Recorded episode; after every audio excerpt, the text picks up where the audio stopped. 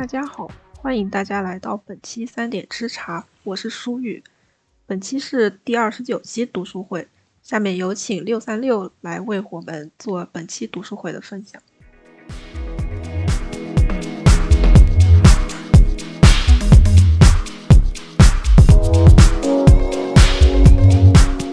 嗯，我今天要讲的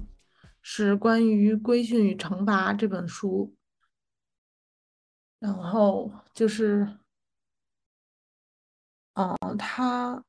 他最初是，嗯，汪明安拍摄的一部纪录片，叫《米歇尔·福柯》。然后他炒作了之后，嗯，福柯就是他，嗯，又火了一把。然后在他所有的艰涩的著述中，《规训与惩罚》是比较通俗一本、通俗易懂的一本著作。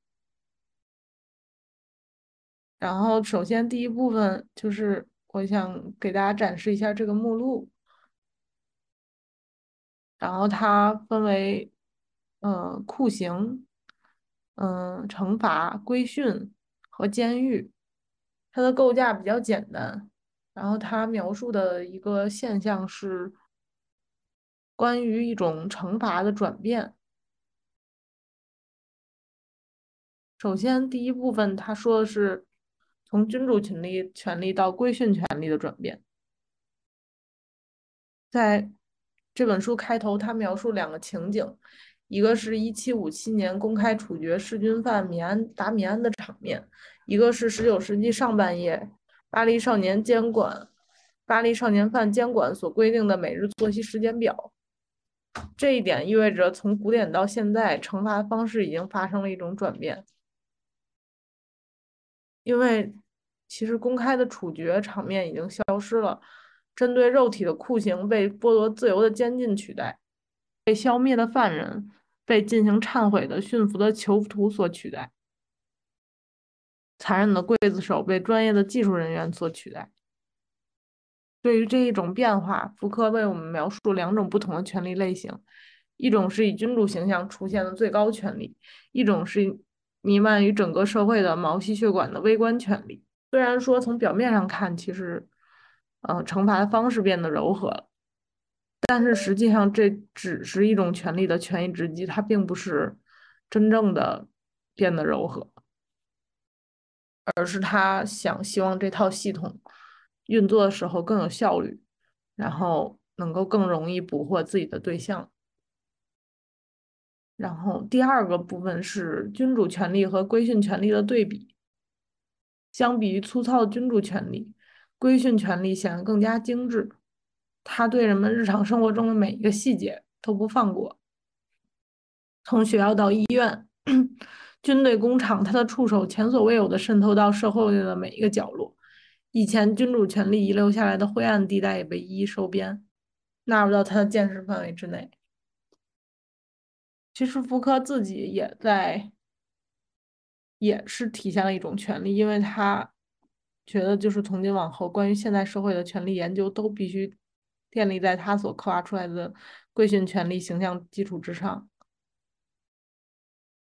但是呢，就是他忽略到了一个环节，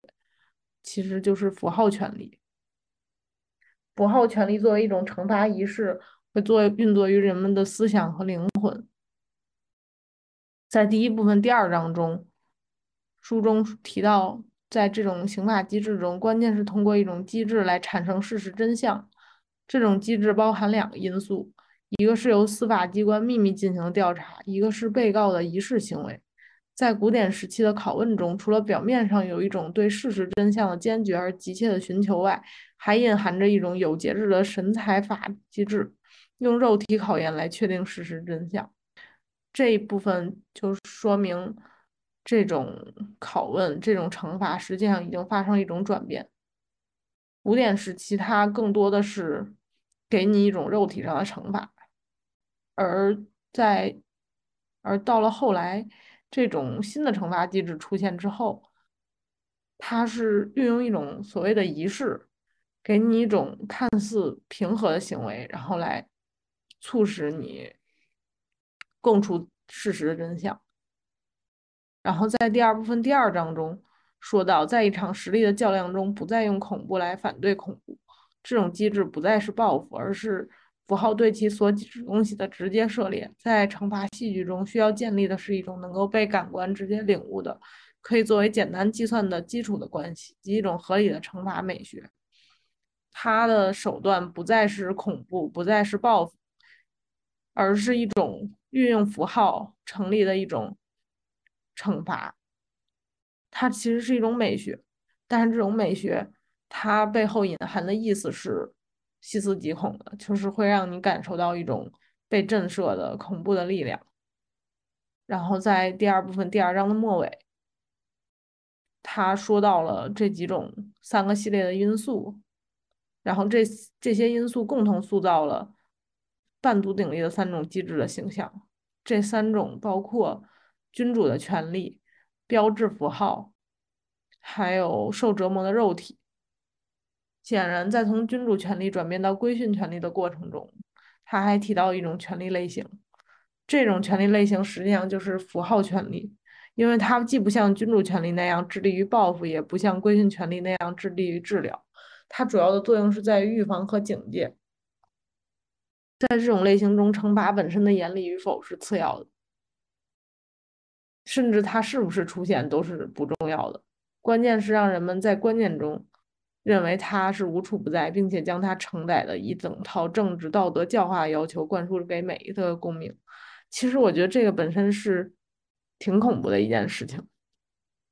就是他用一种硬性的方式。让你感受到他对自己的灌输，然后感受到一种教化的力量。因此，关于减轻惩罚的人道主义呼声出现，本身只不过是一种意识形态的效果。同时，古老的公开处决场景获得了全新的意义，这就是仪式的突出地位。就是这一部分，我们可以看出，就是那种古老的，嗯，把人放在一种。公开的场景，然后去放到断头台上去惩罚他的一种场面，用痛苦惩罚他的场面已经结束了，而是取而代之的是变成一种仪式。这种仪式在大众看来，其实所有的观众都是冠冕堂皇的，都是一种嗯很文明的行为，但实际上这种仪式本身的目的还是为了惩罚。在惩罚仪式中，观众不需要面对残暴君主权力，他们需要从中看见的不过是法律本身，是他们作为社会共同体来共同惩罚违反社会契约、作为社会公敌出现的罪犯。他，我觉得他用这种方式，他是一种对异类的排斥，他挖掘了人类最本能的一种反应，即对异类的排斥和发掘自我的异类身份后的精神压力。我们一个常人，如果我们感受到自己与群体的不同，我们可能身上会有一种，嗯，会自发的产生一种压力。其他的群群体中的其他人发现这个异类的存在之后，他本人可能也会所谓一种抱团的方式来排斥这种异类。正是在这种公开的仪式展示中。观众作为权力的主体的意识被再一次的激发唤醒，从而完成他们社会化的过程。在这种仪式中，如果这个异类的这个异类的群体或者说这个个人，他发现了这种这种现象，他可能做出的反应是他的这种权力主体的意识。他作为一个人，他作为一个权力主体，他的意识会被激发出来。那这种惩罚仪式的目的，其实从某种意义上就达到了。也正是在这种意义上，福克将这种权力运作的其中的社会称作一座惩罚之城。每一个公开仪式都扮演着惩罚剧场的功效。我觉得有一个例子，不知道在这里举是不是恰当，就是我之前去过一个，嗯，一些。活动，比如说一些秀场，像这种秀场的话，他们其中的每一个人都是会用一种极度不同于常态的一种状态，然后在那个呃场所中出现。但实际上，如果你并不是他们好像从无形中形成了某一种，达成了一种一致。但是如果你不是，嗯，跟他们同样知道这一套，嗯，这种无形中的规律的话，你可能就会感受到一种自己并不属于这个仪式。那么它的目的其实从某种意义上，如果它是以惩罚为目的的话，那它的目的就达到了，因为它会让你感受到这种压力，而这种压力会给你一种我是不是也应该做出一些改变，成为这种群体中的一部分，然后那么它社会化的目的就达到了。那么这种权利实际上就是。符号权利，它不同于君主权利和规训权利，它似乎并不是在现实层面的运作，它主要是作用于人们的思想和灵魂。它既没有对你的肉体造成什么伤害，然后它也没有，嗯，对你进行一些教化，它也没有希望你去改变什么。但是实际上，它给你了一种压力，push 你去做出一些改变，它让你的内心感到痛苦，因此惩惩罚。本身不是一种事实性的行为，而是变成一种想象的结果。所以说，我觉得就是符号权利，它目的在于通过一系列的表象和景观，完成一种内在化过程。符号权利构建起来一个意义赋予的想象世界，在这个世界里流通是各种各样的符号话语和意义，而我们身份的再建构完全依赖于这个符号世界单方面的。反复灌输和再教育。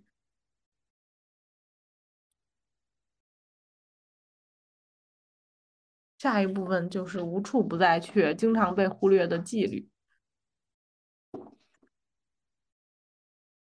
其实“纪律”这个词，它是跟法律有着一定的对应关系的，但是在这本书的观念中，纪律跟法律它是完全是对立的一种关系。因为其实法律它从某种程度上，它想塑造的是一种平等，是一种，是一种它对权利的保障。但是实际上，纪律它是一种很模糊的存在，它并不是一种公平的一种一纸条文的一种保障。它是某种意义上，纪律是一种强制性的关系，在它的两端，嗯，类似于小学老师的罚站嘛。对，差不多，因为就是我后面会。说到这个，就是它一方面代表着过剩权利，一方面作为一种消极被动的对象，权力的运作是单方面的。它从某种程度上是一种社会中默认的，嗯，一些观念和一些，嗯，和一些人和人之间的一些关系，这种不对称，这种支配和压迫。从某种程度上会变得合理化。如果说法律的适用对象是一般抽象的社会成员，那纪律的对象就是一个个的个体。换言之，如果法律代表着一种高高在上的主权，那么纪律就是我们生活中息息相关的权利。它经常不被我们发现，置身于我们的周围，和我们一起共存。甚至说，纪律它。的手段更加的潜移默化，它不同于法律规定了自身的处理的事务范围，纪律似乎是一种不受约束的权利，它弥漫于社会的每一个角落，眼睛盯着我们生生活中的每一个细节，就是包括对人生的价值的，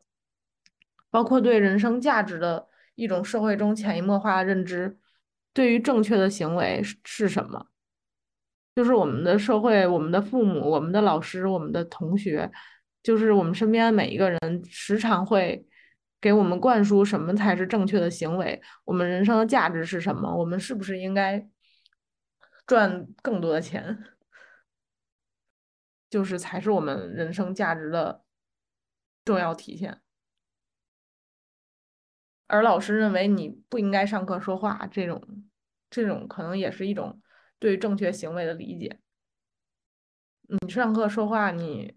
你打断老师，这就是不对的。但实际上，说话这个行为本身作为人类的一个正常的表达自我的诉求，实际上某种程度上，由于这种社会中潜移默化的纪律被抑制，包括对于性别形象的理解。从小到大，我们身边中不断给我们灌输的，我们作为这个性别的人应该是一个什么样的形象？我们是一个什么样的社会分工？你处于哪一个阶层？你属于哪一个社会群体？这些实际上从某种程度上，它算是一种枷锁，但是这种枷锁其实很少有人会觉得它是，因为大家会觉得它是一个很正常的事情。嗯，下一部分是关于边界模糊和反法律的监狱纪律，就是其实监狱这个监狱这个对象本身。它的边界是比较模糊的，而且它有的时候会做出一些很反法律的行为，因为纪律实际上它跟法律是互相抵触、彼此持侮的。随着规训社会的到来，可以想见的是，纪律必将取代法律，成为社会主导的控制方式。这也是为什么监狱除了剥夺自由的监禁功能之外，还衍生出一种新的教养功能，而且这种教养功能越来越成为监狱的主要功能。因为在监狱这个空间里，权力的滥用成为了可能。嗯，然后他书中举了一个例子，是关于这种叫边沁的全景敞式建筑，是这种构成的建筑学的形象。它本身这种建筑构成了一种监视体系，它构造的基本原理是大家所熟知的：四周是一个环形建筑，中心是一个瞭望塔，瞭望塔有一圈大窗户对着环形建筑，而环形建筑本身被分成许多的小球室，每个球室都贯穿建筑物的横切面，各球室都有两个窗户，一个对着里面与塔的窗户相对，另一个对着外面，使光亮从球室的一端照到另一端。然后所需要做的就是在中心经望塔安排安排监督者，每个囚室关进一个疯人或者一个病人或者一个罪犯或者一个工人或者一个学生。通过这种逆光的效果，人们可以从从塔的与光源恰好相反的角度观察四周囚室里被囚禁者的小人影。这些囚室就像是许多小笼子、小舞台，在里面每个演员都是独立的一个个体，而他们的行为都被周围的人所窥探。场式建这种场式建筑的机制，在安排空间的单位时，就是让里面的对象可以随时的被观看。那么，这种场式全景场式建筑的主要后果就是，囚禁者其实是并没有任何的隐私所在的，他们的身上是一种，他们的身上带着一种，嗯，带着一种就是被动的、可见的，而且是一种持续的、可见的一种压迫感。然后塔内的人们可以，塔内的人们包括，嗯，其他的囚犯。在环形监狱中的其他囚犯随时可以看到他们。那么这样的话，其实从某种意义上，权力就可以自动的发挥作用，因为他时刻是在一个被窥探的状态，并不并不具有他们自身的私密性，而且这种安排下，监视是具有持续的效果的。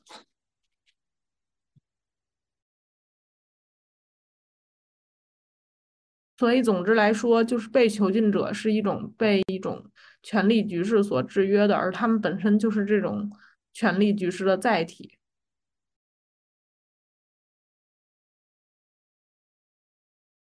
而且，其实这种观察并不是合理的，他们并不需要这样的观察。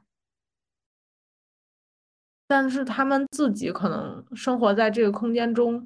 时间久了之后，他们就会认为这是一种正常的现象，他们并不会，嗯，察觉。但是他们本身在内心上又是痛苦的，所以实际上这种权利应该是可见的，但是又是无法认知的。那么这个就是这一套囚禁系统它的目的。所以说，其实监狱中的种种的惩罚也好，它的规则也好，它实际上是由规训来填充的。它法律在监狱中的作用其实微乎其微，因为司法往往代表是一个先期的判决，但是至于后期的执行，嗯，还有囚犯中在监狱中的生活，主要是由灵活的纪律在起作用。这种纪律会无形中的渗透到囚犯的每一个生活的细节中。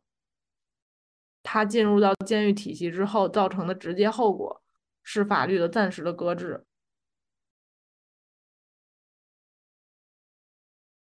因为在这一套由规训、规训惩罚所主导的这一套这一个空间中，实际上这种法律并。它只是有名无实，它并不具有什么真正的意义，它也不具有它最初的初衷，就是它的平等和它的合理性。那么这种纪律，就是也就是这种无形之手，它会在监狱体系中起到一个比法律更加重要的一个作用。它并不是为了废除法律，而是为了让法律更有效。这种法律在名义上，它还是十分合理的。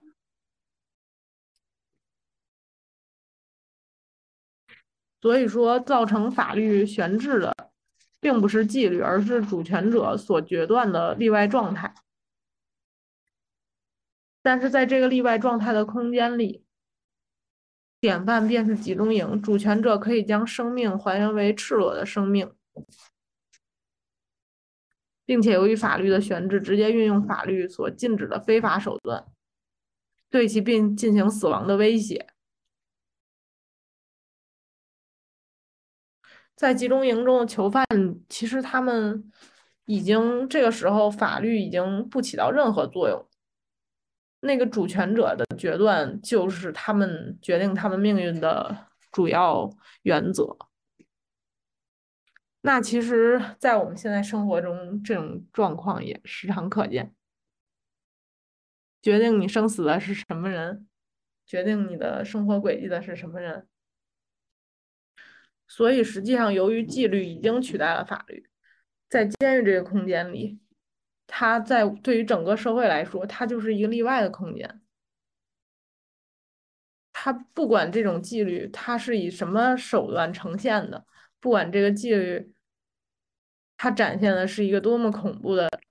一个现象，甚至有很多方面它是跟法律是是相对的，它是违反法律的。但是这种纪律的使用，它不会遭到任何的质疑，因为实际上，它已经是被权力过度的干涉了。在这种权力的掌控之下，这个监狱，它并不是一个，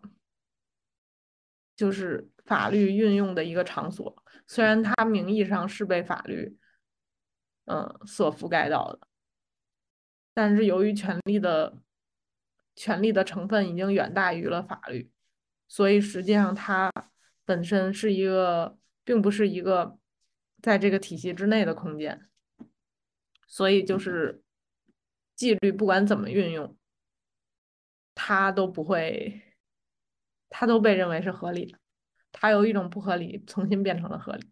那么其实，在这种如果说从某种程度上，监狱是一种现代社会的隐喻的话，那么这种规训技术的普及，随着这种规训技术的普及，整个社会的基础已经不再是法律了，而是纪律了。这就使得完全不同的社会机构和制度前所未有的联系在一起。我们生活中的各种各样的生活的场所、工作的场所，实际上它是由纪律所主导，而并不是由法律所主导。包括学校、工厂、军营、监狱，实际上这几个名称看起来是完全扮演着不同功能的、不同功能的社会机构，但是在这种规训技术或者说是纪律的基础之上，他们就构成了一个连续的统一体。他们本质上并没有什么过多的不同，它而是作为一种监狱群岛的状态出现。到底什么是对的，什么是错的，什么是反常行为，而什么是严重的犯罪？他们的边界都变得模糊。而这种时候，唯一的、最正确的、最最活跃的唯一的力量，就是这种规训的技术，或者说是纪律。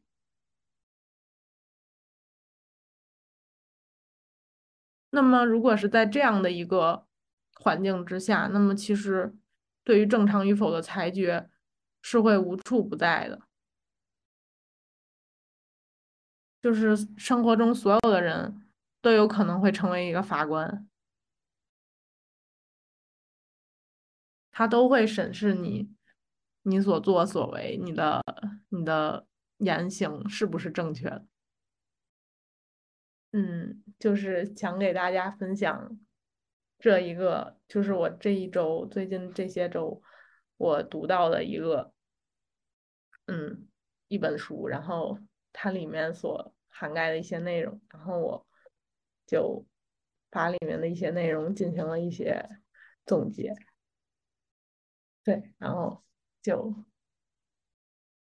我我想我所分享内容就结束了。